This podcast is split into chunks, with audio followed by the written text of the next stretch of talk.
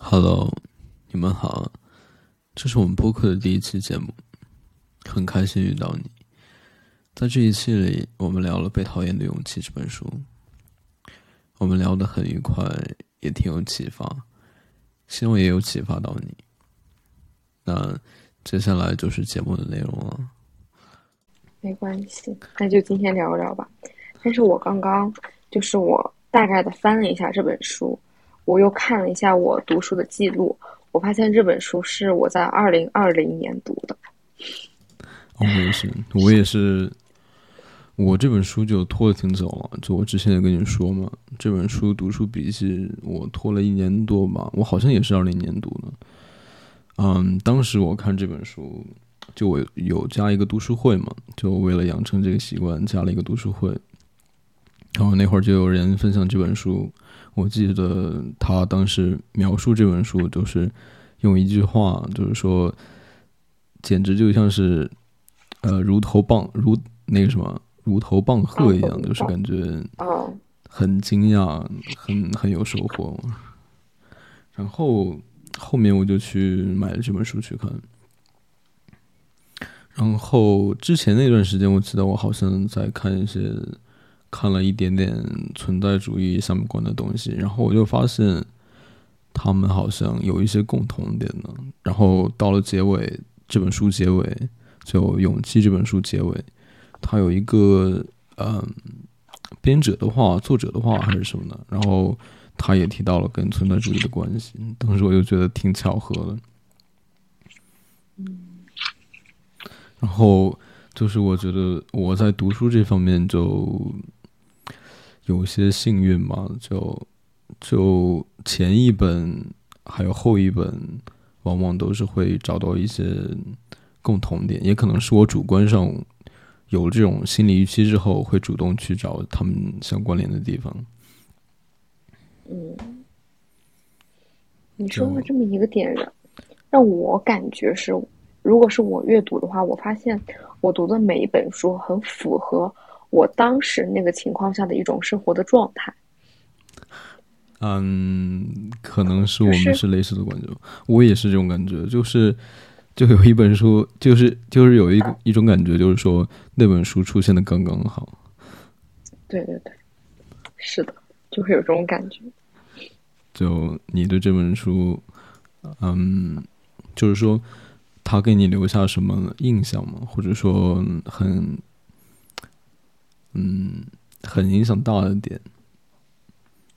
我觉得，嗯，我当时我二零年读这本书的时候是，哎，这个我想问一下，我要不要做一下自我介绍啊？还是不需要？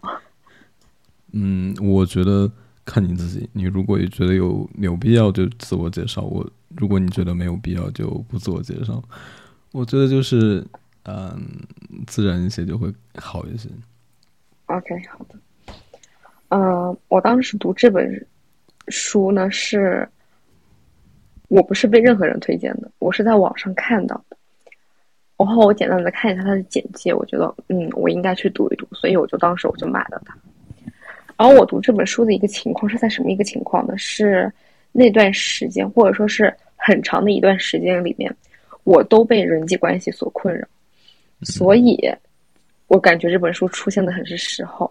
在我看完这本书了之后，我发现那些困扰慢慢的解决了，而且这种解决不是说是一下子你就能明白或者怎么样，是在你与人，呃，在人与人之间的相处的过程中，你能感受到好像受到这本书的影响，是潜移默化的那种影响，但不是直接性的那种感觉。嗯，就是在读这本书的时候，因为我我读这本书读的很漫长，就没有一下子把它全部读完。我是很慢很慢的，可能每天就看那么呃十几页，就那么几页这样子，所以就导致在我人与人之间相处的过程中的时候，也是这么一个很漫长的一个过程，就一边读一边去体验，一边读一边去体验这种感觉，嗯，以至于到现在，其实书里面大部分的内容我已经完全不记得了，可是。我能感受到的是，我对于人际关系上面的一些处理的方式啊，怎么样的有很大一种改变。我相信是这本书带给我的一种影响。嗯，我刚刚就想说，嗯，就是你说的那种一个渐进的过程。其实我当时就想到，它里面说就是那个哲人嘛，他就说，他说这种这种行为方不对，这种这种生活方式吧，可以这么说吧。他是说，他说需要很长的时间去体会的，然后去慢慢变为自己的一部分。他甚至说了一个很夸张的时间。就是说需要十年的练习，我当时就挺印象深刻的。然后我我也是就每天读的很少，因为我每天其实读的时间，读书的时间不是很多，就只有半个小时。然后读的进度也不是很快。然后我那本书其实不是那不只是那本书，其实每一本书我读的都很慢。因为我读书就是会读三遍以上嘛，然后再做笔记，基本上就要两个月两个月以上。然后我反而觉得是这种，就是跟书陪伴的这种过程，就有一种，嗯，就有一种跟书建立了更深的联系的感觉一样。嗯，你读一本书的话，是一本书读两到三个月，然后你会反复阅读，是这样。你要你要听我是怎么读的吗？啊，不对，我好像跟你说过哎，就是啊，你第一遍可能大概的先读一读，是，嗯，我之前就是跟你说了嘛，第一遍，嗯，就是第一遍就是通读，通读的话，你一边读一边就在右上角上做标记，你可以，如果是实体书的话，你去在右上角上贴一个书签或者。你如果舍得的话，折一个角，就表明这一页你觉得很好。然后第二遍读呢，你就嗯只读这种折过角的页页的部分。然后第三遍就开始才开始做标记，这样。然后做标记呢，就是为了给读书笔记做准备嘛。然后做读书笔记的时候，也要去也要去看一下那些。嗯，做了读书笔，做了标记的部分，是不是真的值得写下来？我觉得这个是很重要的一个点。就是你如果做电子版的话，嗯啊，你看什么都觉得很重要，都想把它粘贴复制过去，因为你不需要费多大力气啊，就点一下复制，点一下粘贴就 OK 了。但是手写的话，你会觉得很累，你会，你你你总是不自觉的想要少写一些字，正是这种。困难性让你去想，究竟哪些哪些话是可以摘抄下来的，哪些话是重要的，哪些话可以不去写。然后，然后在你后面每次重读的时候，你读到的都是那些真正有价值的内容。你如果做电子笔记的话，就信息密度不是那么大吧？我是这么觉得。嗯，而且我觉得，如果是手写读书笔记的话。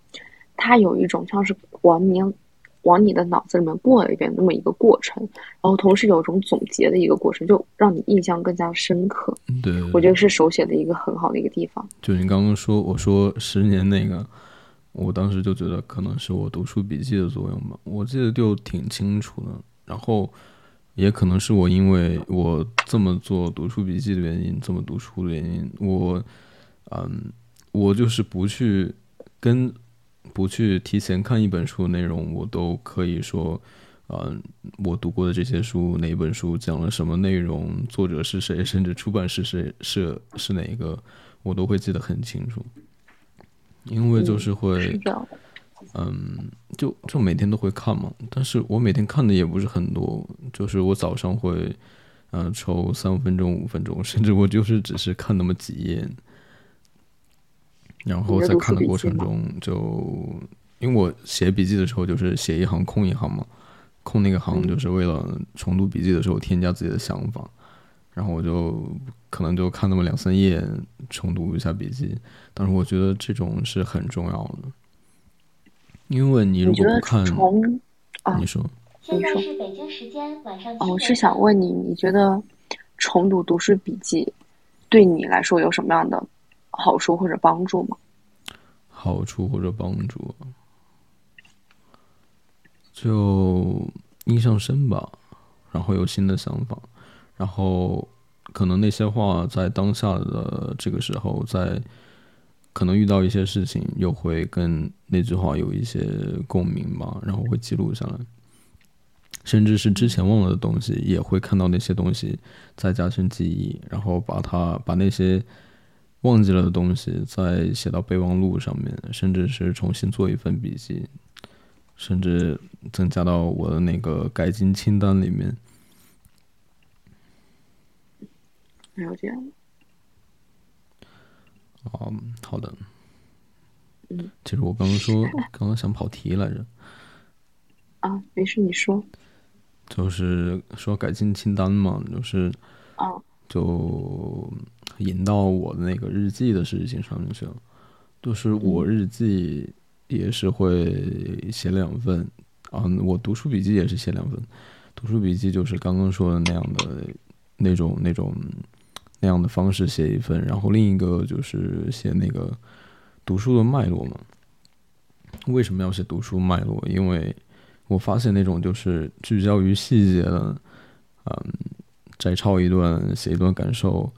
往往就是聚焦细节，就像是，嗯，别人给你讲课，然后那老师给你举了个例子，你听着那个例子傻乐呵，但是你忘记了这个例子在他那个叙事中发挥的作用，就会导致我理解不了作者的意思，甚至是理解有误。然后刚好后面就看到了那个万维刚的一本书，叫《万万没想到》，它里面就有一个章节，就是说。强力研读书嘛，它里面就提到一个四个要求，就是说，嗯，什么样的笔记才算是好的笔记？他就提了四个要求。第一个就是说，要带走书里面所有的亮点，然后是要，呃，写上大量自己的感受跟观点。然后第三个就是找到自己跟自己的这本书读的这本书跟其他书的那种关联。然后第四个就是写那个逻辑脉络嘛，前三点就是我第一份读书笔记就做到了。然后读书脉书籍的脉络我一直没有没有没有写过，然后我就又加了一份读书笔记。然后说回来，我日记那个上面我也是写两份啊，就第一份就是跟你一样，可能就是那种一你你可能是那种一行是一天那种。我是这么猜测，但我不确定是不是啊。我我就是这种，就是就是随想嘛，类似于随想这种，想到什么我就写一行。然后另一份就是类似有点什么，嗯，就是比较正式的、严肃的吧。就比如说，我会写今天有哪五件事我做的比较好，有什么事情。嗯，今天我做了哪些事情？哪些事情做的比较好？哪些事情我不想再做？哪些事情可以改进？然后，然后再就是感恩的一件事情，再然后就是可以改进的一个小点，然后这就没有。嗯，我想问问你，你坚持这个习惯，你大概坚持了多久？不知道哎。挺久了，其实我最初的习惯就只有一个呀，就后来，嗯，后来慢慢攒的嘛。也就之前跟你说《掌控习惯》那本书嘛，嗯嗯，其实严格的说，我不是因为这本书开始喜欢，反而是我开始有了有了呃有了想要形成习惯的想法之后，就那本书谁推荐的我忘记了。就被推荐了嘛，然后我就读了那本书，就就你说的刚刚好，出现的就是正是时候。嗯，再然后就越来越多的习惯，就到现在都需要去给这些习惯去单独安排时间，哪些事情在早上做，哪些事情在晚上做，就是这样。嗯，可能挺久了吧。陆陆续续三四年，差不多。哦，那很久，因为你刚刚说，就是呃，你的每天的日记会写你的习惯，还有一些呃，做的好的事情，做的不好的，还有一件感恩的事情，这样子。你说这个点，我之前我有个朋友，他跟我他也跟我提到过，在我跟他说我写日记的时候，他说你的日记可以这么写。然后，但是我当时我的想法是，日记对我来说，它没有那么的局限性，就是它不是一个固定的模式，说每每天必须要写一些什么什么样的东西。它对我而言来说是一个很开放式的一个东西，就是我可以写任何我想写的，不仅仅是今天发生的东西，也可以是我可能前几天发生的事情，以及未来的将来的规划是怎么样的，都可以在这一天写下来。这是我和你嗯不太一样的一个点。嗯，对我之前也有也有你的部分想法，就是说我也觉得好拘束呀。其实我原来我我的习惯是一直在更新，就是慢慢去优化。原来我我日记也是就写一份，就只写那些严肃的部分，就我觉得好累啊。然后后面呢，我又加了，就是在那一份笔记里面又加了一个模块，就是说啊随便想到什么就写什么。然后我发现。就是在那个那份日记里面加上这个部分，就觉得我我会感觉挺压抑的。就是随想应该是比较放松的一件事情嘛，然后我就嗯，另外找了一个地方又写随意的这些想法。啊，那其实来说还是比较分开的，并不是对融杂在一起。嗯，你刚刚说的那个什么，哦，就是想到了过去啊、将来那些啊，我当时就想，刚刚就想那个什么子弹笔记嘛，你可以去试一试，因为，嗯，坦白说我没有用它用多久，因为我写字写太丑了，然后又没有找到那种就是很开放的、很很很有子弹笔记那种自由的风格的那种嗯电子 A P P，然后。然后后来就把子弹笔记这件事情放下，你可以去试一下。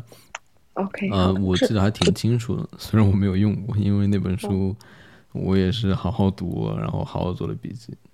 嗯，就就你说的，你可以把今天想到的东西放到一个，嗯，放到一个怎么说？它它翻译叫做“集子”，就是集合的意思。它有个集合叫做，嗯，你可以给这个集合起一个分类的名字吧，把你想到的一些想法放到那里面去。嗯它可以是一些月计划，比如说月度回顾啊，甚至是呃下个月的展望啊，这样都可以，啊就是挺自由了。后来其实我又觉得 OneNote 就挺像的，挺自由的，啊，但是我觉得 OneNote 它好丑呀，就没有用。哎呦，子弹笔记，啊嗯，你说，子弹笔记这本书，我之前我之前看别人推荐过，但是我没有具体的了解，嗯我，查一下。子弹笔记就我觉得简直就是所有的都可以放到一本书里面。哦，对，当时那会儿我读了子弹笔记嘛，后来我就看到了那个那个奥野宣之那本书，就是如何有效阅读一本书。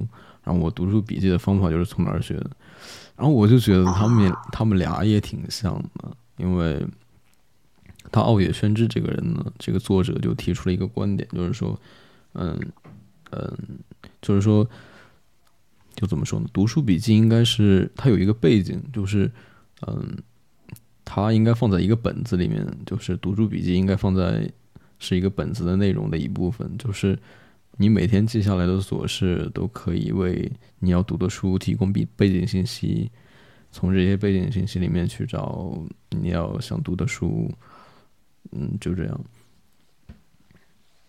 嗯，看看我们刚刚最开始说到什么来着？我忘记了。啊、啊，被讨厌的勇气是在给你带来什么样的改变？对对对，然后喝完了？扯远了。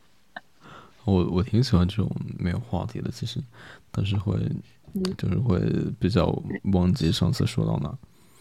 没关系，挺好的，这样。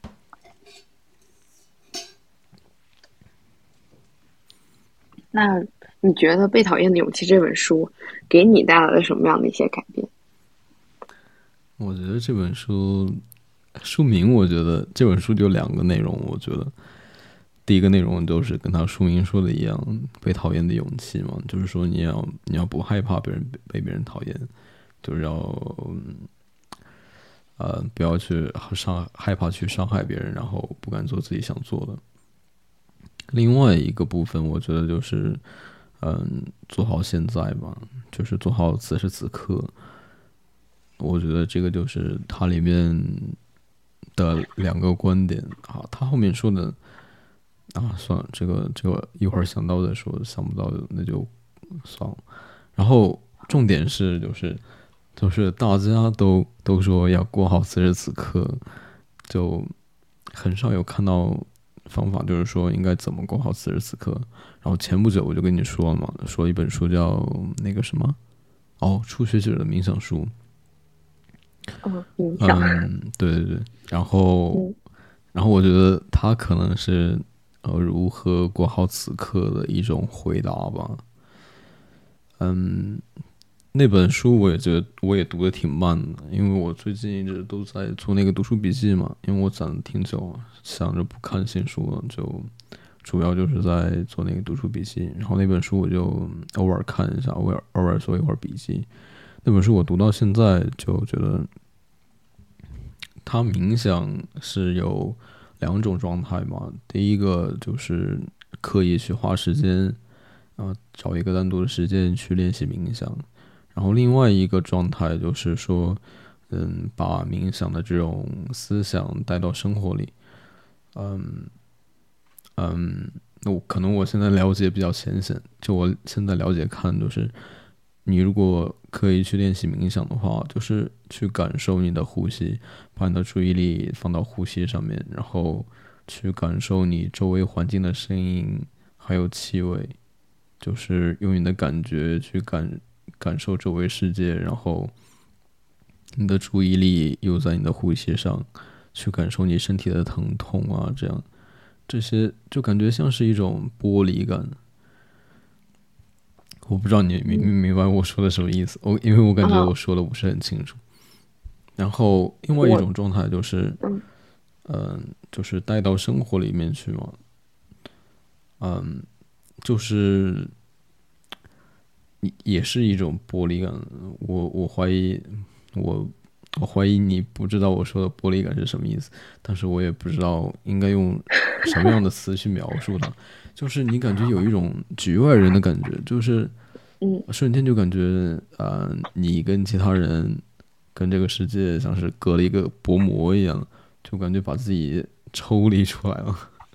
好玄幻。我觉得你是啊，我明白，我明白你这个观点，就是其实你说这个让我感觉像是形成了一种心流，就是你只专注于某一个东西，外界的其他干扰你的东西与你无关。是。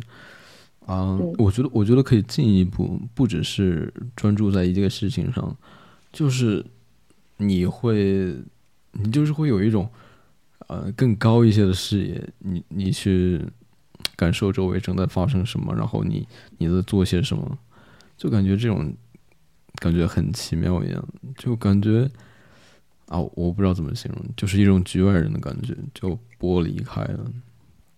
甚至你会看到你自己，就比如现在我我会看到我在跟你聊天，就感觉就这个时候好奇妙，我居然可以跟你说话，就莫名其妙一些想法。嗯，我觉得这个是啊，你说啊，你说，你说，你说啊，那我觉得我描述不出来，所以十分推荐你读。然后最近吧，嗯，最近刚好，嗯，我想想，就听那个卡丽桑嘛，他有一天就推了一个首页上有一个推荐嘛，就推了一个节目，叫王瑞云的那个，就大概内容就是也是这样一种思想，就是关注在此时此刻，关注周围正在发生的事情，不是刻意的去关注关注，就是去。就是去感受它正在发生什么，就挺奇妙的。我觉我觉得你刚刚说的那个点，是不是我想想，我组织一下语言。其实它的一个核心，它就是要告诉我们，心无杂物的去做某件事情，而不是去受外界的影响，这样子你才能形成自己的心流，然后就达到某一个目标或者目的。嗯，是这样吗？我觉得差一些，就是差在不是那么刻意，就自然而然，嗯，怎么样都好啊，就现在这个状态就很好啊。就这种这种自然的感觉，我觉得差一些这个意思。就是怎么说呢？当下就很好的感觉，感觉有些玄幻，但是的确是我真实的感受。嗯，不去被这些焦虑束缚，不去不去想那些有的没的。就是，嗯，刚开始冥想的时候，我感觉简直对我来说就是噩梦。因为我会走神很多很多次，他不是要要要我去关注那个呼吸吗？嗯，我总是会想一些其他的，嗯，甚至会感感觉走神有，甚至会感觉一直都在走神，就很少很少的时间在关注自己的呼吸上，甚至感觉自己在做噩梦，然后那些不想不想看到的事情就一直盘旋在你脑海里。一直浮现，就让我越来越焦虑。然后后来，后来好了一些吧。你你刚刚说的那个专注呼吸的，就是在冥想的时候，我也有这么试过，就是仅仅只是专注于自己的呼吸，但是确实很容易跑神。然后我想了一个办法，就是你心里面默念呼和吸，嗯，这样子会稍稍会好一点，而不是紧紧的去注意力。真的全部放在你的鼻腔，或者说是去感受它的那个气流的涌动。就那个康菲尔德，就那个初学者冥想书那个作者，他也这么说了。他说这种这是一个技巧。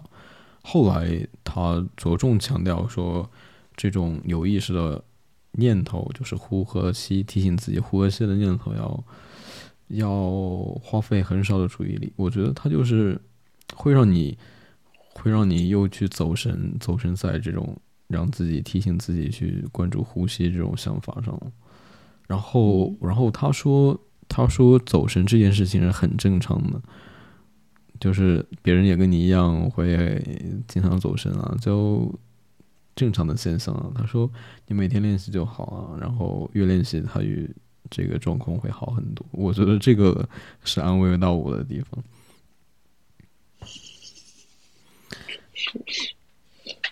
嗯，再说，其实我觉得他跟大多数人认识的那种效率，嗯，有一些关联的地方。就是他大家都会觉得效率就是你可以同时做很多事情，嗯，但是我越来越觉得，我越来越需要掌握的是。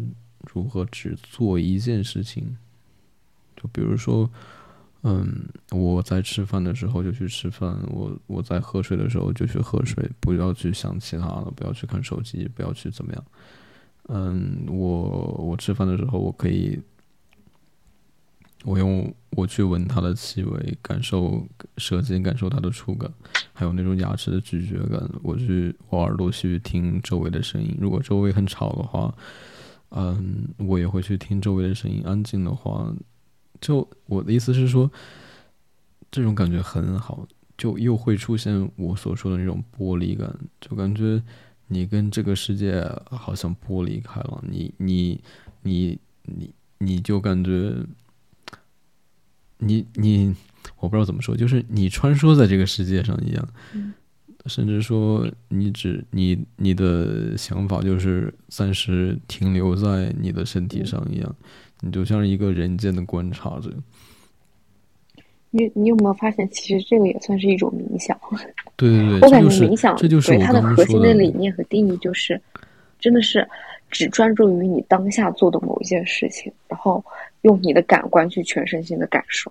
是的，是，这是我刚刚说那个，呃，把冥想的这种思维观念带到生活里面去的另外一种冥想。对对对。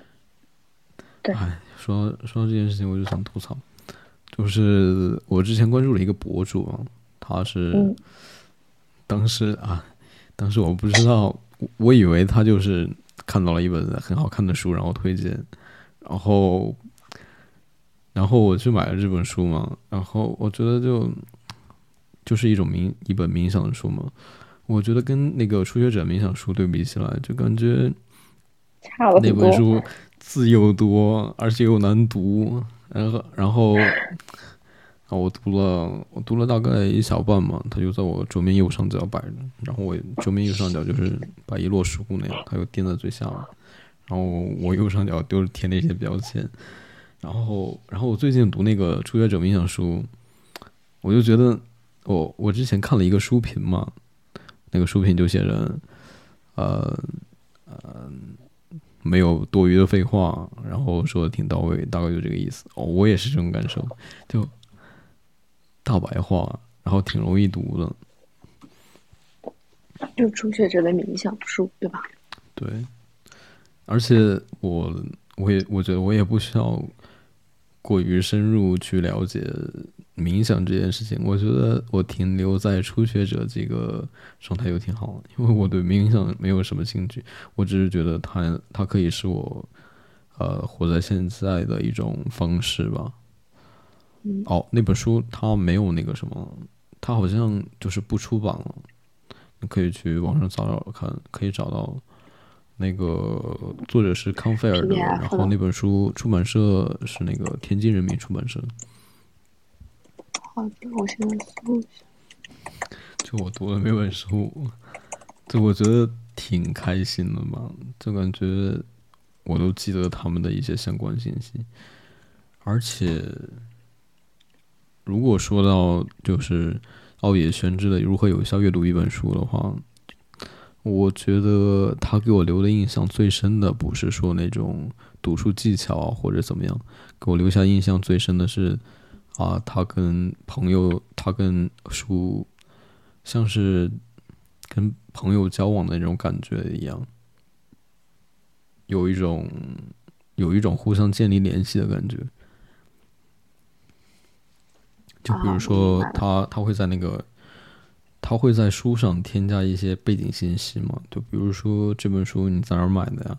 谁给你推荐的呀？你什么时候开始读的呀？你什么时候读完第一遍呢？什么时候做标记的？什么时候做完笔记的？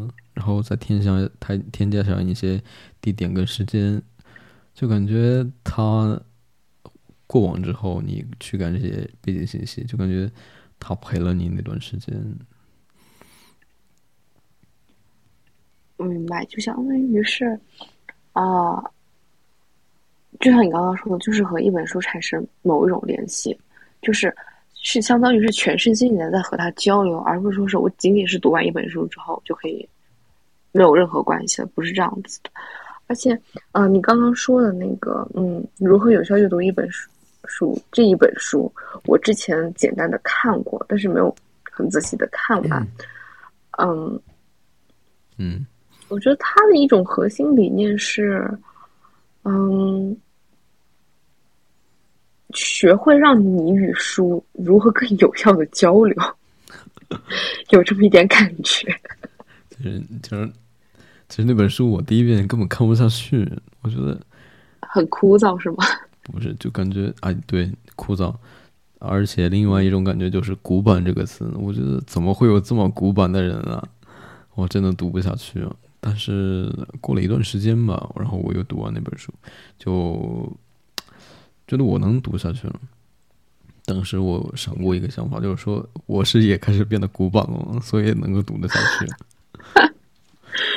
嗯，就那本书，我觉得其实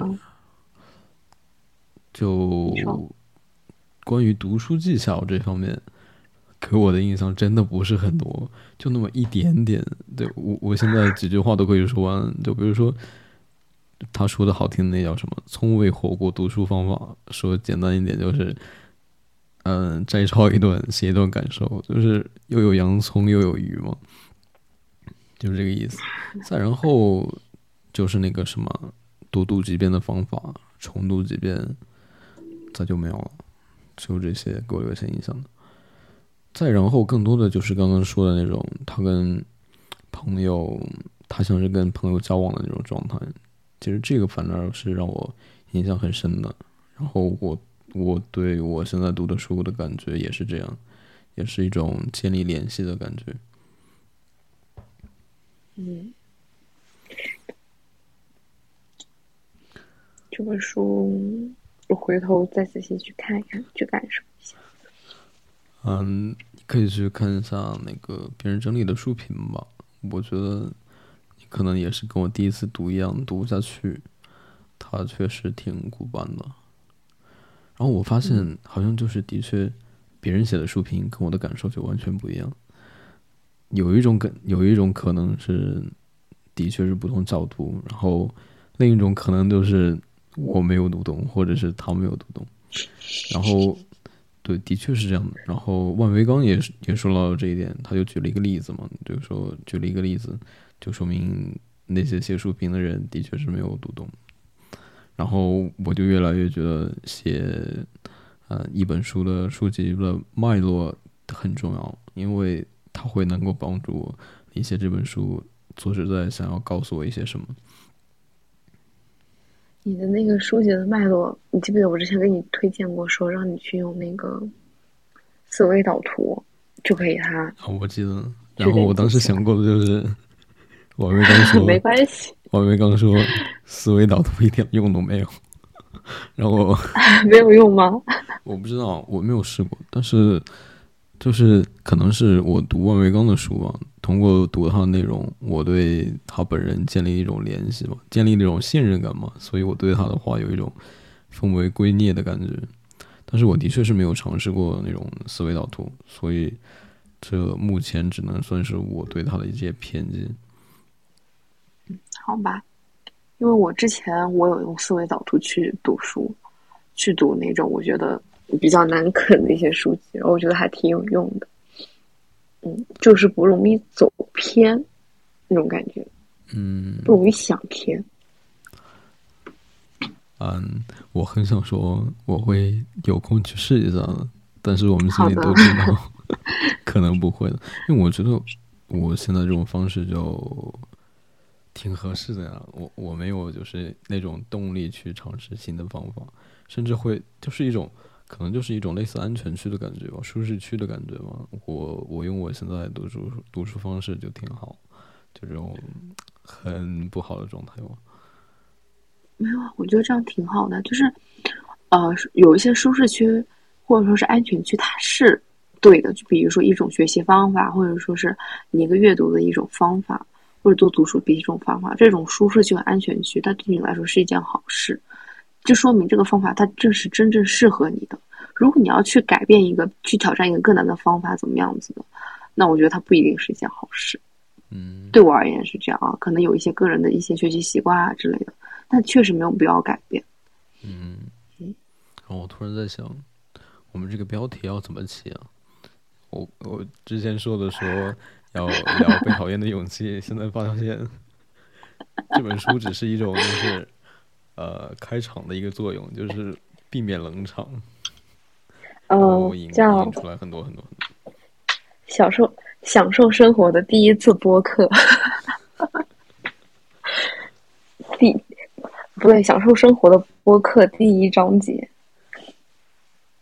好强啊！算了，我就不说。但是好像。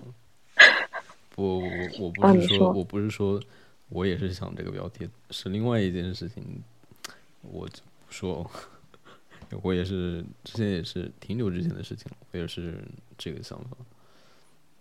但是我觉得，就更重要的是，更重要的是我们之间互相启发，也可能根本就没有别人听。我是说，嗯。我是说，我们两个是更重要的一个主体，我是这个观点。就当下聊的开心，有启发，这个才是最重要的。我赞同，就是当事人受启发，其实这就足够了。然后其他的是否想到会影响到其他人啊，怎么样的，那是之后别人听了这个播客之后，他们自己的一些想法，就其实和我们来说没有任何关系了。是我，嗯，我也觉得就是。不应该要去迎合，当然，如果有人听的话，我不，我们不应该去迎合别人想要听什么，就是对，怎么可以这样？就不可以去迎合别人。嗯，我觉得如果是做一些事情，比如说像我们两个现在交流，是故意去迎合一些人的话，那么他本来的一些目的就失去了原来的所谓的初心。嗯，你觉不觉得？就是可能会说一些别人更喜欢听的一些话，或者是怎么样子，会更有目的性。这样子目的性的话，他说不定不是你原本心里真正所想的一些东西。嗯。就是你刚刚说这些，我只是听到，但是没有过脑子，因为我在想另外一件事情，就是 没关系，就是关于迎合别人这件事情，就是嗯，我觉得迎合别人挺难的，甚至是你可能拍到马屁上这种，就是你可能你你自己想说的，就是他想听到的，但是你觉得你自己觉得他可能会听到，想要听到这个。然后你去说那些，但可能就是他根本不想要听那些，他可能就是想听那些你没有说出来的那些观点。然后另外一个角度就是说，你去迎合别人，那都是你根本就不是真正真正的自己啊。他就算跟你建立了联系，他那他建立的联系的那个人也不是你啊，是你。自己去建立出来的一种形象，那有什么意义呢？就总之就是两个点嘛。第一个就是，嗯，他想听的不是你想迎合的；第二个就是不应该要有这种虚假的联系，就这样。然后其实我每次我都我在说了自己的观点之后，都会。都会有那些我想要的反应，然后我每次都庆幸我没有有过那种迎合别人的期待，然后说出他们观点的那些想法，就挺挺好的吧？我觉得。当然，主要是为了做自己，就说自己想说，做自己想做的，这个才是重要的。嗯，哎，我我先岔开话题，问你一个问题。什么？你现在是学生还是已经工作了？工作了。OK，那我我的问题就是，我比较好奇的是，你刚刚说，你说其实你只是就是做自己，没有必要去特别不要迎合别人。那如果在这么一个情况下，在你工作的一个情况中，你如果是只是做自己，不去迎合别人一些想法，怎么样？那在工作中是否会受到一些阻力？可能这个是我另外幸运的一个点吗？因为我跟我领导就 怎么说呢，就挺那个什么，就有经常会说那些不太文雅的词。就我我想说的就是，我们观点就的确是跟阿德勒那本书说的一样，就是不太不相同，但是我觉得挺平等的。嗯。就可能可能只适合我吧，就可能我比较幸运一点，就不会有那种，嗯，就就就大家像那种情况，可能会受到别人那种不舒服的对待呀，或者怎么样。我这边倒还好，但是我觉得就是你可能别人可能会觉得就是不迎合别人的期待是一种嗯。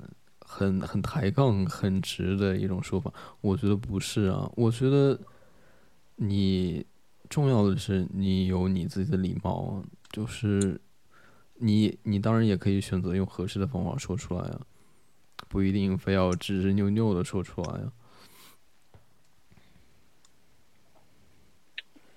而且我觉得，我在我的想法看来，如果是。其实“不迎合”这三个字，在某种层面来说，也是对自己和对他人的一种尊重。就是首先，这里的“不迎合”有一种拒绝的成分在里面。那么，就是对于自己的尊重，我不愿意去做某件事情，是因为它会让我感觉到不舒服，或者说是损害我的某种利益，我不愿意去做。但这种来说，本质上就是尊重自我。我，呃，如果不去迎合他人，那对他人来说，这也算是一种。尊重为什么算是一种尊重呢？在我的想法看来，就是不迎合，表明了我在明确拒绝你，也在表明了你没有损害他人的利益，在没有损害他人的利益情况下，是不是也是对自己的一种尊重？嗯，我我可以明白你的意思，但是但是我觉得有这种想法的人的确不是很多吧。就大家都会觉得，大家普遍的一种观点，包括是我，包括我自己，我自己就举个例子嘛，我看到我不想看到的事情，不想看到的观点，我也会觉得不舒服。我觉得怎么可以这样想？你不可以这样想呀。然后我往往会用另一种说法去说服我自己，就是说，那别人为什么要迎合我的期待？为什么要按照我的思路来想问题？就就就就这种想法。嗯，然后这种这种说服之后，我会对别人更宽容一点吗？嗯，我觉得这样还蛮包容的。我我也是，就是在我看到一些与我想法完全相反的一些东西的时候，我首先我想到的不是去拒绝接受他，想到是我他为什么会这么想，或者说是我接受一切与我不一样的东西，与我想法不一样的事物或者东西。哦，你要说这么说的话，我其实，嗯，怎么形容呢？就感觉一直在这跟跟自己斗争，你知道吗？就比如说刚刚说的例子，一方面告诉自己说，你你不应该要求别人去迎合你的期待呀，然后另一个声音就是说，我就是看这种想法不爽了，我就是觉得他怎么可以这么想，我就要我就我我就很想去怼他，就这种想法。你的这个想法有没有一些一点像，就是当代键盘侠的诞生？嗯，所以我觉得就挺矛盾的嘛。嗯啊，我也不知道怎么办。其实，我希望以后我能找到一种，就是处理这种这种矛盾的好办法。嗯，我觉得有一点可以叫做嗯。不钻牛角尖，就是在你看到与你想法相反的时候，想到存在即合理。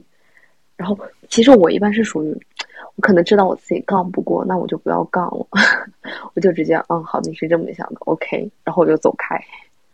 哦，你要这么说就是不参与。嗯，对对对，我刚刚想说一件事情，就是你我会告诉我说，应该对对。不同的观点报以宽容，但是我另外一个角度就是觉得不应该这样想，应该要用一种要用用要要要想去说服别人应该怎么样想，就是一种怎么说呢？就就很自私的说，是一种认为别人的答案是错的，我我我需要去把自己的正确答案去告诉他，这种自私的想法。就一方面是一种自私的想法，另外一种一种一种方面就是说，我觉得算是一种，就是嗯，把自己的一些把自己的一些思想输出的一种方式嘛，就是怎么说，就是力所能及影响一些其他人嘛，有一种自以为自己是男菩萨的感觉，就。就就大概这个意思，我不知道怎么形容。就是我觉得你本身啊，你自己本身有一种大爱在里面，就是你想试图或者想要去把这个世界变得更美好的这么一种感觉。哦，谢谢你夸，挺好的。但是如果这件事情这种大爱，如果自己我自己说出来，那就不礼貌了。和别人说才行，对吧？对，然后我还要特别低调的说一些什么没有没有，这些话种虚伪的话。哎，然后，嗯，我觉得，你要这么说，你看我我刚刚说这些，把自己自己这种内心的虚伪的想法说出来，我反而觉得挺真实的，你知道吗？就是一种。呃，我本来就是这样，我不需要遮遮掩掩这样，就是很真实的一些想法。我觉得真实是一种很必要的品质吧，但是又是一个矛盾点，就是真实就就怎么说呢？不太会被别人喜欢。然后我就一直在找一个解决方法，就是怎么在真实跟跟会说话之间取得一种权衡，就是不伤害自己对自己的这种要求，不放不伤害对自己真实的要求，然后又不会特别伤害到别人。就是我不想要去迎合别人，但是谁又会想要去让别人讨厌自己呢？就这个意思。没有谁会想让别人讨厌自己，当然被别人讨厌，不去理他是另外一件事情。我觉得这两件事情不是一样的事情。嗯，我觉得你刚刚说的这个迎合和表达真实是要分情况和人的。就假如说我们两个现在正在交流，那其实完全可以百分百的真实，因为并不会怎么样。但是如果是呃，在一些情况下，或者说是，呃，在一些，在一些什么场合中的时候，那你肯定就要去权衡利弊，去说自己是否要说真话，这么一个想法。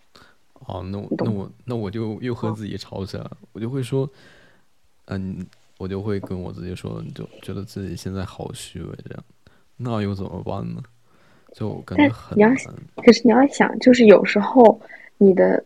虚伪，或者说是也不是虚伪，就是有一种东西叫善意的谎言，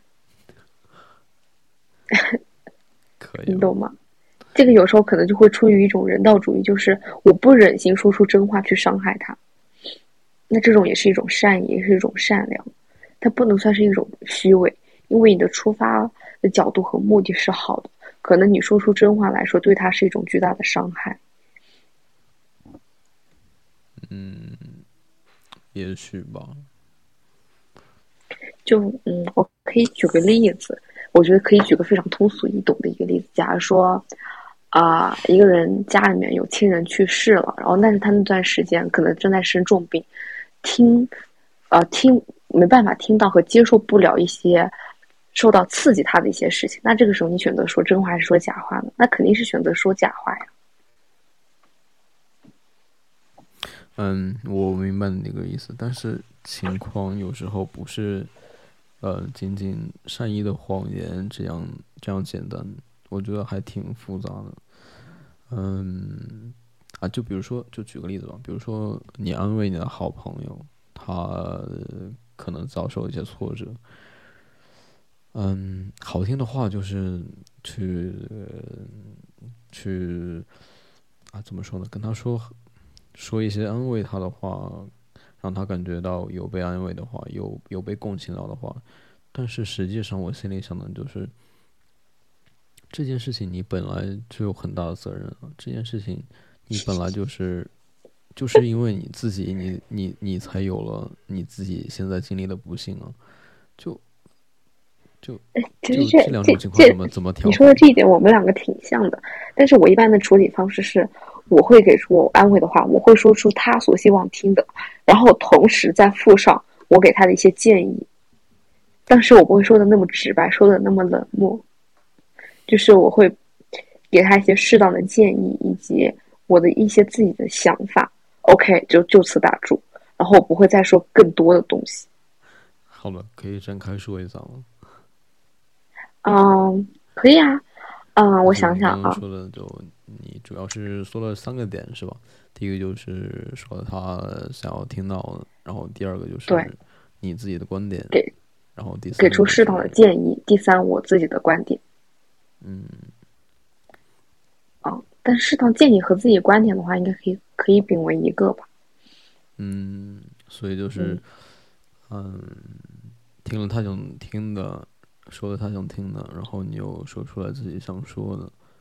就这个意思是吧？啊，对，但是在我自己想说的这个部分呢，它并不是百分百的全部想说，是以另外一种方式，就是稍微委婉一点，不要那么直接。哦，的给出一些自己的建议，大概就这样。哦，就我刚刚就在想，我们说那个被讨厌的东西，真的就。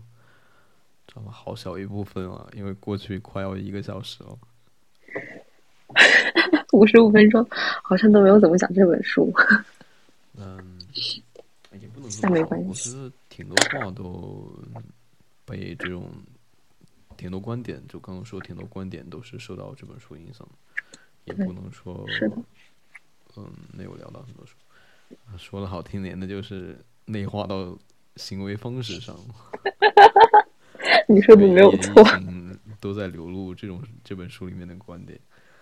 嗯，确实挺好。然后另外一件事情就是，我有我有看到另外一种说法，就是有一些人认为认为这本书就是没有学术严谨性，就是但是我觉得我不知道怎么怎么怎么去评价，就是看待他的这个观点。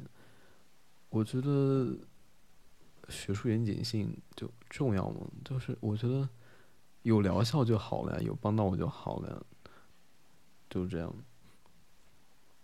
嗯，那非要这么说啊？但其实很多书都没有学术严谨性啊。对，而且我觉得，那所谓的学术严谨性是什么？就严谨性真的是严谨的吗？还是说没有一个对不同类型的书应该有不同类型的标准？哦，我我不知道我在说什么，坦白说。我明白，就是我看《被讨厌的勇气》这本书，它背后然后有上架建议，它的上架建议是心理励志和人生哲学。可是我觉得心理励志、关励志两个点以及人生哲学，它就没有绝对的严谨性。嗯，对，就感觉人生哲学，哲学其实就是一种是人对自己的一种感悟，或者说是怎么样的一个东西，那它本身就是不存在严谨的。嗯，你说的有道理。如果非要说严谨性的话，那可能是一些所谓的教科书，那它一定要有必要的存在的，就是它要有严谨性的必要性。但是像这种类的书籍的话，我觉得。说严谨没有办法去给它作为一个很标准的一种严谨的一种定义。嗯，明白你的意思。我的啊，我我突然在想，他他这本书代表的就是一种发散的观点。嗯，不需要很严谨嘛？我觉得可能不一样的人看着就是得到不同的结论。那的确是不严谨。从这个角度来说，如果严谨的话，可能意味着得到的是唯一的一种答案。是这样吗？我不太确定。但这本书就是，可能不同的人看这本书，觉得重点不一样，或者怎么样。哦，总之我觉得就看疗效吧，有帮到自己那就是好了。嗯，对，能帮到自己那就是好书，没有必要说是他是否是真的严谨或者怎么样。嗯，但是有的人就是会有这种顾虑嘛，他可能对这本书。对读的书就是有一种，有一种预设，就是书就应该是有学术严谨性的。然后他发现这本书一点都不严谨，就会呃不想读这种这本书。这我觉得那也是他自己一种选择吧，或者说他的一种顾虑是出于自己没有个准确的判断去确定这本书是否适合我，是否适合自己。然后所以他在。追求某种目的，想要解决，想要找到一种解决办法的时候，就会考虑到书的严谨性。他觉得如果这本书严谨的话，就肯定给他提高有一定的权威性，说不定对他更有帮助。如果如果他看到这本书好像听别人说没有那么严谨的话，那他就会去考虑我是否要去读它，因为他担心在阅读之后找不到自己想要解决办法，或者说是担心这种办法是无无效的。你觉得这种算？嗯，嗯，好，我们再说一下这本书吧。你还有什么印象深刻的点吗？嗯，这本书印象深刻的一点话，其实整本书我已经，我真的我大概内容不太记得了，但是有一有一段，有一段是我一直以来就一直拍了照放在手机里边的，然后再遇到一些。就有时候翻翻手机相他就会看到它，然后就会认真的重新读一遍。然后这一段是我不记得是哪一页了，大概就是说，啊，哲人他说，人生中最大的谎言就是不活在此时此刻，纠结过去，关注未来，把微弱而模糊的光打向人生整体，自认为自己看到了什么。你之前一直就忽略此时此刻，只关注根本不存在的过去和未来，对自己的人生和无可替代的那刹那撒了一个大大的谎言。嗯，明白。就是我觉得这，嗯，就是我觉得这段话说的真的太好了，是他好到，就是他好到让我觉得。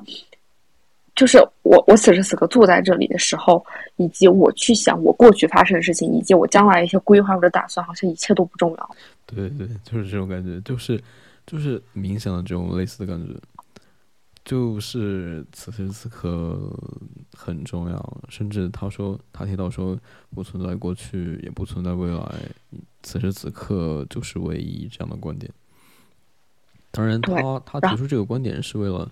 嗯，为了反驳弗洛伊德的那个原因论嘛，就是大家都觉得过去一些事情，嗯，影响到了现在的一些想法。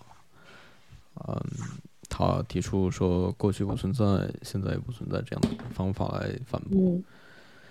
嗯，啊，我就想这里展开一下，就是说，嗯，他他他有说就是。过去的确是会影响到你的你的想法，可能过去的一些挫折会让你改变了你的思考方式，嗯，当然这是肯定的。然后他说的是，那有什么办法呢？过去已经发生了，你把自己的呃把自己的感情放到过去，让自己沉湎在那种痛苦中，那也无济于事啊。重要的是现在，不是过去。嗯。就在这里，就在这个点上，我觉得，嗯，它跟存在主义是有一些共同点的。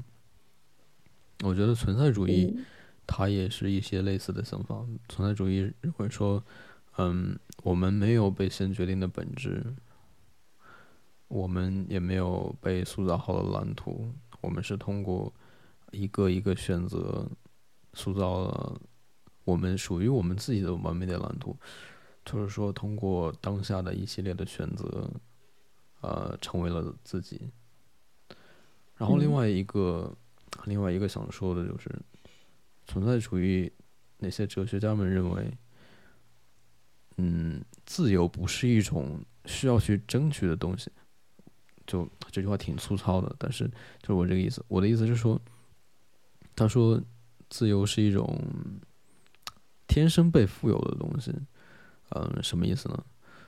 嗯，就是说，你觉得你觉得别人干涉到了你的自由，比如说，嗯，你爸让你去跟谁谁谁结婚，你妈让你去，呃，去去去干什么干什么，然后他说，你是自由的选择了听从别人的建议，你是自由的选择了不去做自己想做的。他说，你尽可以去做一些自己想做的。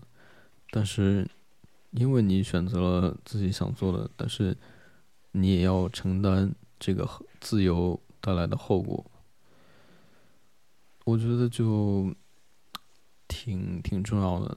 他就是说，自由有多大的魅力，它就有多让人恐惧，就大概这这个意思。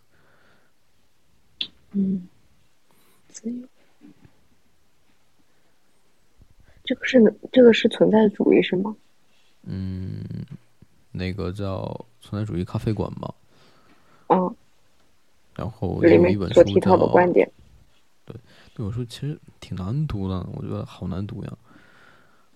我没有读完，我只读完了第一章。第一章我觉得好好棒的，但是后面我就觉得他在说什么东西。没关系，可能过过段时间你多读几本。哲学的书籍怎么样？然后再回过头来看，可能就能稍稍看得懂一些。因为我觉得那个翻译的人都不知道他在说些什么东西，我真的。这是根据词给翻译过来的。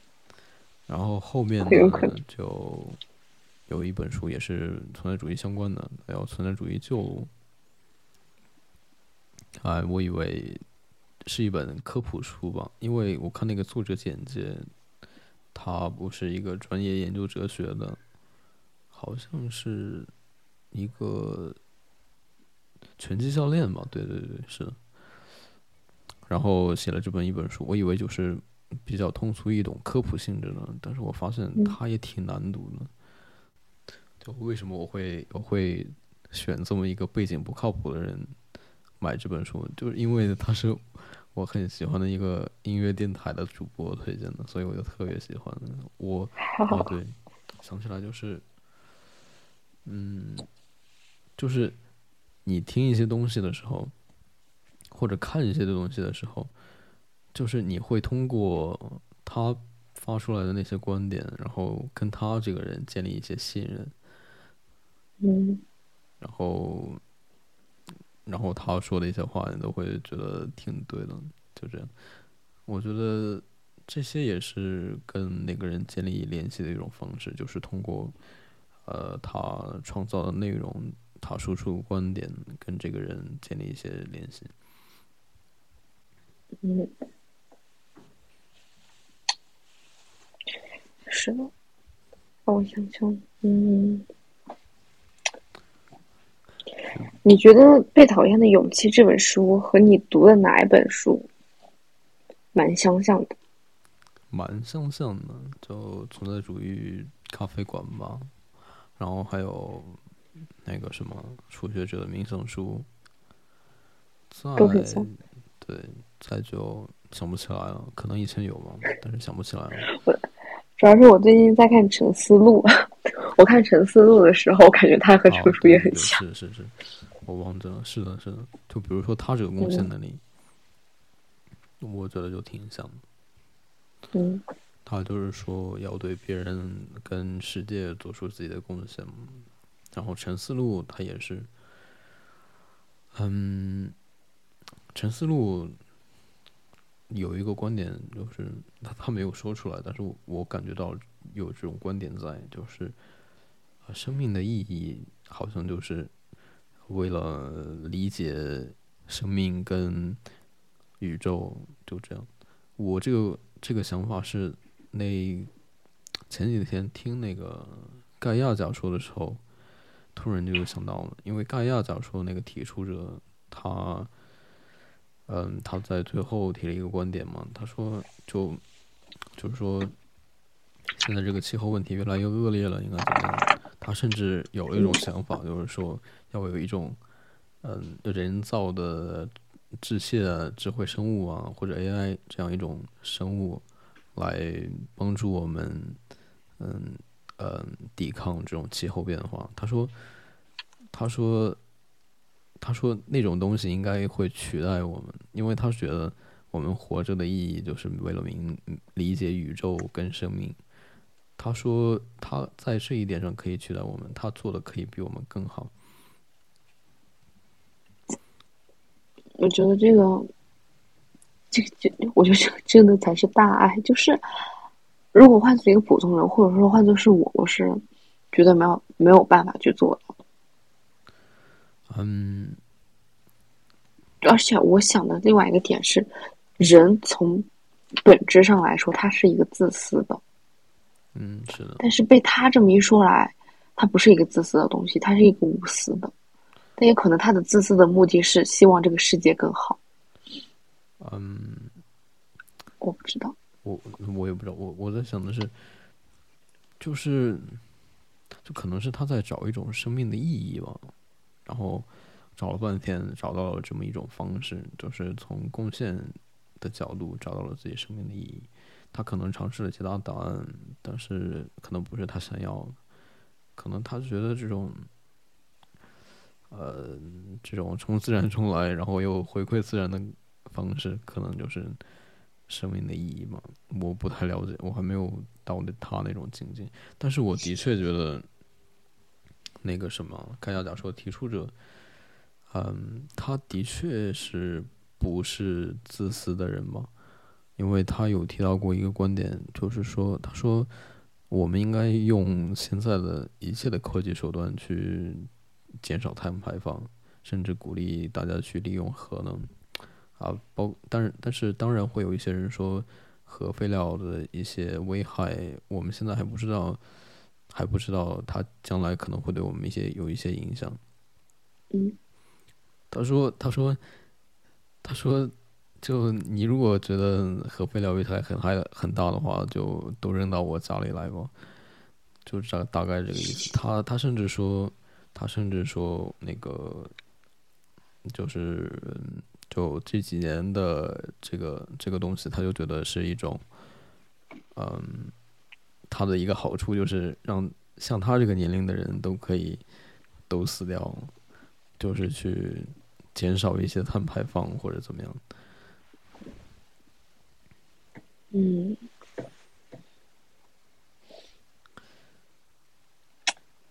这个该该怎么说呢？就是如果是你，你觉得你会怎么做呢？嗯，你是说做什么？啊、就是像他刚刚说的，比如说，啊、他去一些行为，他去做那个什么，减少利用核能，然后减少那个碳排放，是吗？嗯，你觉得你觉得这种东西换作是你，你在生活中你会去怎么去做？我在生活中我会怎么去做？其实这个我挺苦恼的。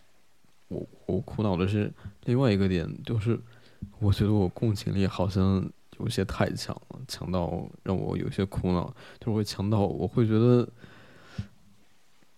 一些非生物我都会觉得他们好可怜，就就这种共情力，所以我就挺苦恼的。就比如说我进到电梯里面，我就会想，就那种电梯二十四小时开着，它不累吗？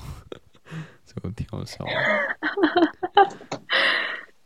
对，就就这种莫名其妙的想法。那你有没有想过，其实你把电梯当做了一个有感情、有生命的一个东西？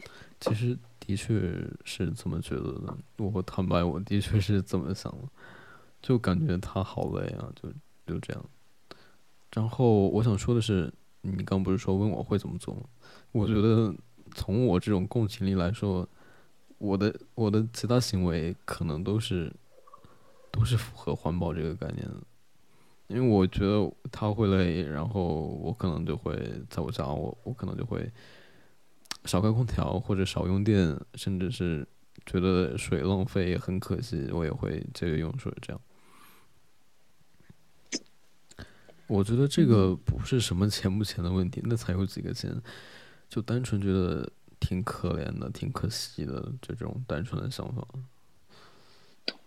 我觉得你这么做哦，可能对自己来说是，好像其实它对整个社会，它对整个环境，它起不到任何的作用。但是你对自己来说，你是有一种自我的心理安慰那种感觉，就是嗯，至少我做到了。是，嗯，还有嗯，就是要不要再聊一下？还有什么感受？，可以啊。就是我是说那本书有什么感受啊？哦，这本书啊，或者你想聊其他的也可以。我是说我没有什么局限性对，我太发散了。没关系，我没有什么局限性，我我都可以。嗯，我想想，那本书我还觉得有什么挺有意思的，好像也想不到了。那没事，也可以聊点其他的。那本书我觉得它有两个内容，第一个就是书名《被讨厌的勇气》，第二个嗯就是此时此刻。我觉得这两个点就是在这本书里面我认为最重要的两个点。是的，你这个之前说过，我也是，这个是最重要的两个点，就是从被讨厌的勇气来说，它从某种层面上来说，就是告诉你学会拒绝，算吗？嗯，就是不要过度的在意别人的看法和想法，学会做出拒绝。嗯嗯，我觉得这样说不是很恰当，就是说，啊，当然你可能不是说本意不是想表达这个意思，我嗯啊，我说一下你就明白了。我是说，你不是去为了去拒绝别人，然后去拒绝别人，而是说你在呃做自己想做的时候，嗯然后别人一些事情妨碍到了你，啊，对你可能会去想要拒绝别人，就这样一种想法。对，是这样的。就是我看这，我可以举个很小的例子，就是我看这本书之前，当时是我刚去英国，然后那段时间，我对于人际关系有个比较苦恼的一个点是什么呢？就是我不会拒绝别人，我不会拒绝别人是建立在，假如说我可能在忙我自己事情，这个时候啪啪啪，别人跟我发消息或者怎或者找我，想要去让我帮他们解决一些问题怎么样的那些问题，在我看来，他完全可以自己解决。但是由于我不会拒绝别人，因此我帮助他人解决事情的时候，而耽误了我自己的事。这是第一点，然后第二点，我记印象记得很清楚的是，我和啊当时的同学朋友一起出去吃饭，然后一般吃饭是怎么结账呢？就是都肯定都是 A A 制，但是一般是先一个人先出来结账，出来结账之后，其他人再转给那么一个人，然后有一些时候呢是我结账，我觉得这种结账是其实无所谓的，我先结无所谓，但是结完之后总会有那么一两个，他要么是忘了转账，要么就是可能就。不想转或者怎么样，这个时候我会非常的纠结和痛苦，也不不能算是痛苦吧，就是纠结。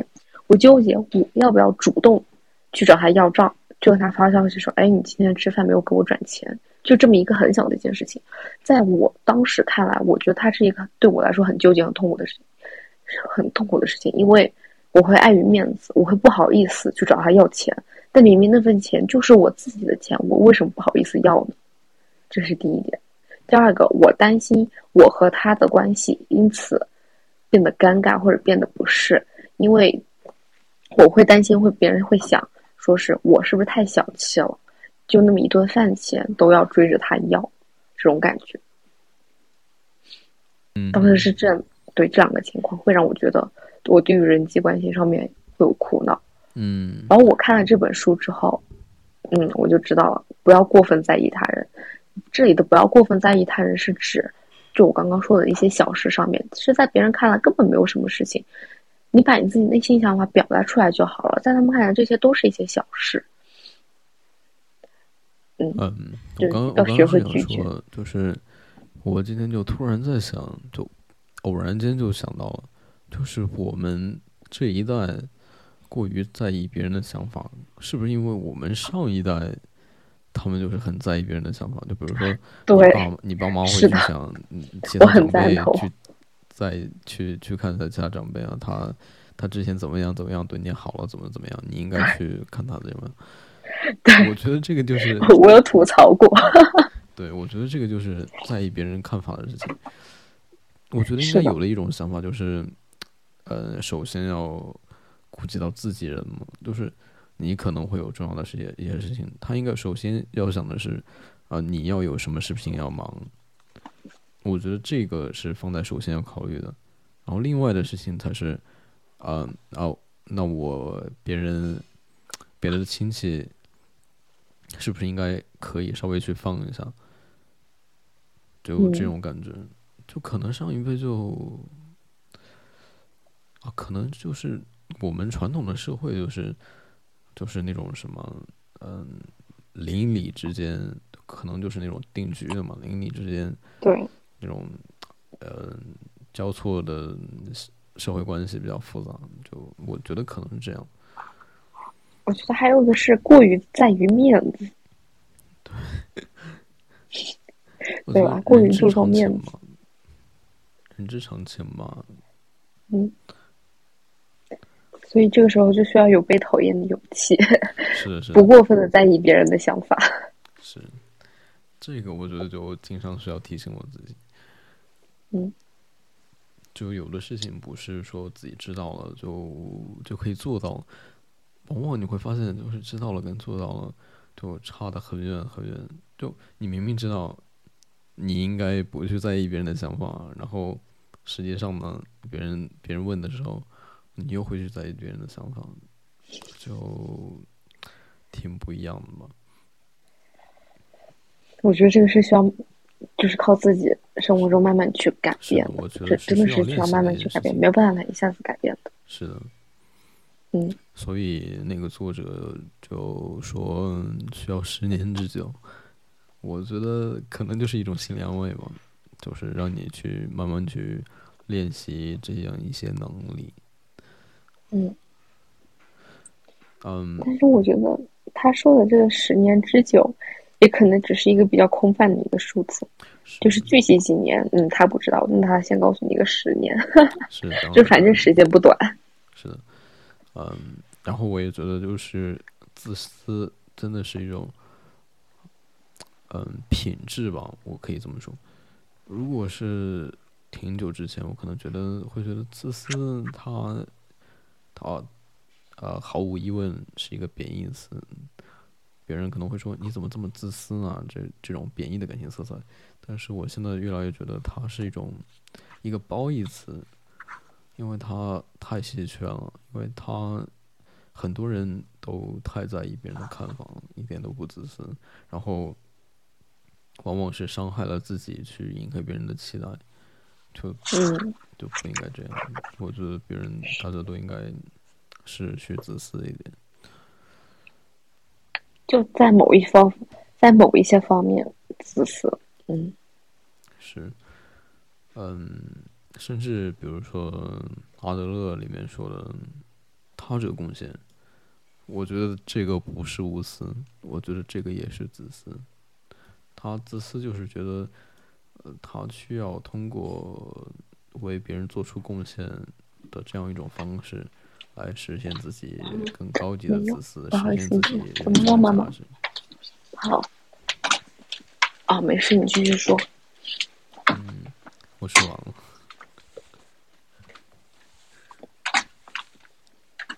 嗯，没事，你说。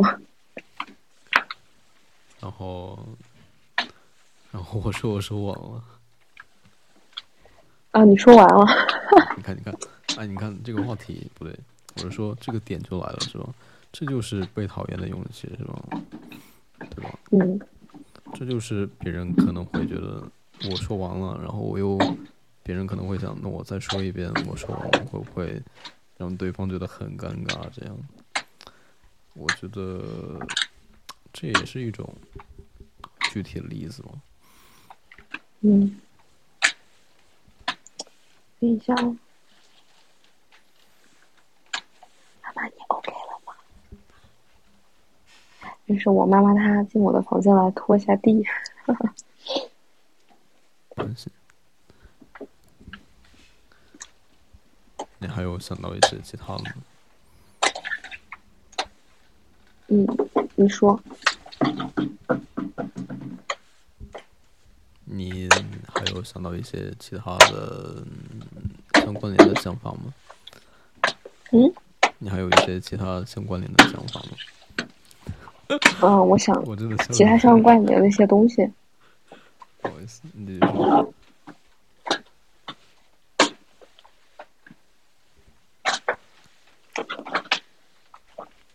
你说的是其他一些相关联的东西吗？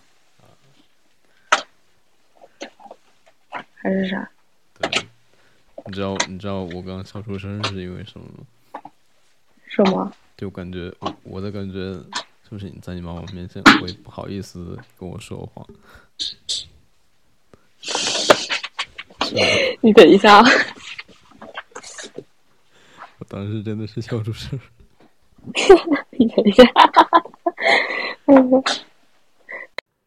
嗯，好呀。哦，这么安静，我我倒是想到那个，嗯，有一个。就王瑞云云那期节目，他说了一个演奏，就是呃特别安静的四分三十三秒的一个演奏，就是那个人在钢琴旁边就坐了四分三十三秒，啊，然后他什么都没有做，甚至钢琴盖儿那个钢琴那个盖儿他都没有打开，就那么呃做了四分三十三秒，然后呃台下的观众也跟他做了那么久。然后呢，然后呢，但是这个四分三十三秒特别安静的四分三十三秒的演奏，被很多人认为是很奇妙的一个演奏，因为他们感受到他们周围正在发生的事情，啊，就比如说台下叽叽喳喳的声音，嗯嗯，看就周围的声音啊，周围的环境啊，周围的。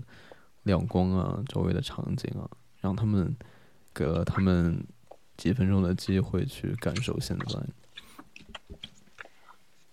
啊，你说你说那个演奏，我好像之前看过一个，我不知道我们两个是不是说的是同一个，就是就是你刚刚说的，他那份他那一首，他他就坐在那儿什么都没有做，然后做四分四十三秒，好像看过是一篇新闻吧，还是什么，不是不重要。OK，我妈妈走了。嗯，你刚刚会觉得很尴尬吗？不尴尬呀，不尴尬，因为我和你是戴着耳机说话的。我只是，我只是他在的话，可能会有一点点吵，因为他在拖地，然后就可能，对，大概这样。哎不过，不过没事。嗯，没有关系。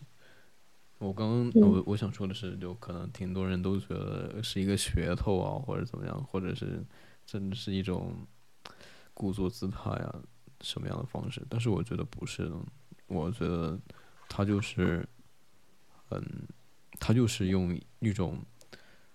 这样一种方式来提醒大家要过好此时此刻的一种方式，嗯，就是对，他有他自己想法，然后他想把这这种想法传递给他人，然后就做了四分四十三秒。对，我觉得挺好的吧，虽然看起来可能很可笑，但是我真诚的觉得，真诚的欣赏他这种他这种行为吧，我找不到合适词来形容。嗯，是。你还有想到其他的一些一些话题吗？嗯，书里边的话，倒也没有了。不过我很好奇你这个人，但但但是接下来接下来是能播的吗？哦，我觉得没问题啊，我觉得都可以啊，我觉得什么都可以算作是内容。我一直有一个观点就是。嗯，就是我应该一直是变化的，应该有一个固定的标签啊，或者怎么样，固定的 title 或者怎么样，就是我不我不喜欢这些，我永远都接受我自己的一些其他的可能，就比如说星座吧，原来是星座，现在又是什么 MBTI 是这个名字吗？就大多数人都觉得他他这个分析结果说的就是自己。然后他们会去按这些里面说的去有意识的，甚至是下意识的去按照那些描述的去去做。我觉得这些东西就只有一个作用，就是嗯，帮助自己更帮助自己认识自己，然后这个就是一个参考的作用，再就没有其他作用了。就是提供了，比如说 MBTI 吧，它可能提供了你某个时刻的一个性格的分析，那我觉得就到此为止了，它的作用就到此为止了。嗯，我觉得我不应该受到它的束缚，我觉得我还是会去想了解其他的东西，我也期待我的性格里面会加入其他的东西，而且我也相信它不是一成不变的，它可能过一段时间我再去测的时候，它又变了。对，它是会变的。我就是这样的想法。嗯，我也是。我当时不管是对于星座还是 MBTI，我我的想法和你一样，就是它真的只能给你一个简单的一个参考作用，去让你了解、去感受一下你是否是类似于这样子。然后他会提出一些自己的一些想法和建议，其实也是一种很开放、很包容性一种态度去看你自己的个人性格啊，还是其他的一些方面。我就是这样子，然后，嗯，然后，可能一些人喜欢他的原因，我觉得就，就是怎么说呢？没有办法认识自己，然后他提供了一股一种工具吧，然后让你去依赖他，对，就这样，对，对，好像那个 MBTI 也不是很科学吧？我好像在哪看过一样，对，说说提出他的那个。不是一个什么正经的心理学家，只是当时的一个什么东西，甚至我都觉得是一种商业手段，没有被认可。对，商业手段，都这样。比如说什么 M 什么什么什么人格类型跟什么人格类型更搭，或者怎么样？哎，那个可能只是基于一些每一个做那个测试的人，然后一做做一个留下一个数据，做一个留下一个数据。然后因此得出一种结论。啊，对，我之前的星座的后遗症，我觉得我都沿袭到 MBTI 了。就是我看星座，别人是什么星座，我第一个先就是去搜一下，我这个星座跟他那个星座搭吗？我也是，但是明明我是不信这个东西的。就我觉得星座好像真的挺挺怎么说，挺含糊其辞的吧。我只能这么形容，因为我对星座这个概念都不太了解。我之前我都一直以为我是射手座，然后我去看那个什么星座分析，感觉哦，这个你跟我说过，对，就是这样。然后后来我才发现我是水瓶座，然后后来就很奇妙啊，就读了《被讨厌勇气》那个嘛，我觉得有一点影响到我，就是“自由”这个词，“自由”“自由”这个词。然后我看了我看了水瓶座的分析之后，他又有了那个自由的性格分析，我就在想，他是怎么与时俱进的吗，还是怎么样？哎，这些东西。看看就好，看看就好。我之前没有觉得，没有想过自由这个想法。哦，对，有一种观点，前不久我听到了，那叫什么？霸权自由还是怎么说的？就怎么，我忘了他那个名词叫什么。大概就是说，比如说，嗯，自由这种这种自由这种精神嘛，呃，可能有的人觉得是。普天之下所有人的共同追求，但是他说，呃，可能不是这样的。他是因为二战之后世界格局变了，世界格局是变成了以美国为主导，然后美国的嗯文化里面有自由这个词，然后才慢慢被大家接受了自由这个理念，想要去追求自由这个理念。但可能是有的国家，他。他就是不要不需要自由，他要的可能是什么民族自信心啊，呃，这些这些东西，就这样。嗯，你这个观点有一点意思。你说美国霸权那个，但是我觉得从另外一方面来说，自由这个词它本身就有点类似一种人的心之所向以及人的一种本性。我为什么会说是人的本性呢？因为人经历过几千年或者几年的这么一个进化的一个进程，就是所有事物啊，世间所有事物，它都是由自由而来的，就是它是没有什么局限性的。就比如说一个植物，它从一个种，它从一颗种子长大成一棵树，那它其实来说它是没有任何局限性，它想怎么长怎么长。嗯嗯，就哪怕我多出多长一片叶子，或者说多长一个。什么其他的东西的话，那都是他自己的一种自由，是在这个大自然中，他是没有任何局限的。其实人也是这样子，就是我想走哪里，或者我想干嘛，它总体来说，它也是一种自由的一种存在。我明我明白你的意思，但是那我的一个相反观点是这样的，你看看，就比如说我们国家历史悠久啊，你看就这么几千年了，你在这么几千年的历史中，听说过别人有？有说过自由这样类似的概念吗？我好像没有听说过。我觉得可能就是因为我们那会儿国家强盛，我们我们的传统文化里面没有自由这个词，我们反而是去接受了其他国家的文化，才会想到，才会觉得我们应该需要自由，我们应该需要反抗一些什么东西。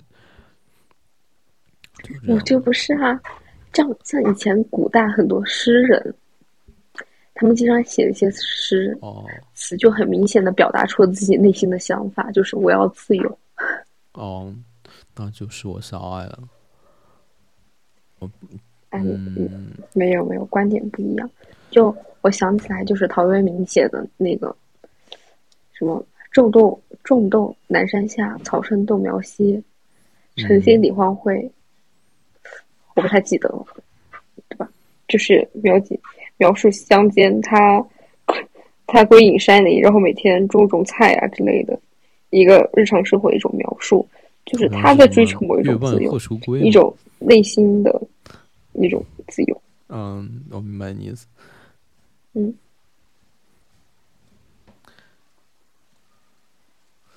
嗯，是陶渊明的吗？是的吧？是的吧？我是说那后半句好像是什么“月半何处归”，好像是这样。啊我记不对对太清。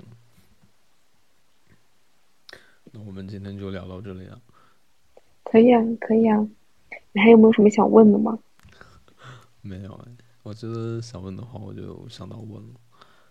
好的，好哦，对，这个我要怎么发你一份啊？你用什么、嗯什么什么共享文件啊？这里邮箱啊，你百度云有那个什么网盘吗？百度云会不会下载都可以？OK，我找一下，看一下怎么分享给你。好的，没问题。那我们今天就聊到这里啊，好的，跟你聊天挺开心的，其实。嗯这就属于虚伪客套的告别词。你应该说，我也是挺开心的，下次再见。哦，好的，我也很开心，下次再见。我的确是挺开心的。那拜拜了。啊，等一下，等一下，就是我忘了跟 我来，我来个结尾，但是好像这个结尾没有什么用，就是你在我这里的备注，呃，不是不是你的，不是不是你送上这个名字享受生活，你在我这里的备注是零一一三，哦，明白你的意思。挺好的，把这个悬念给别人猜去了。好的拜拜。，OK，那就这样吧，嗯，拜拜。接下来就是节目的内容了。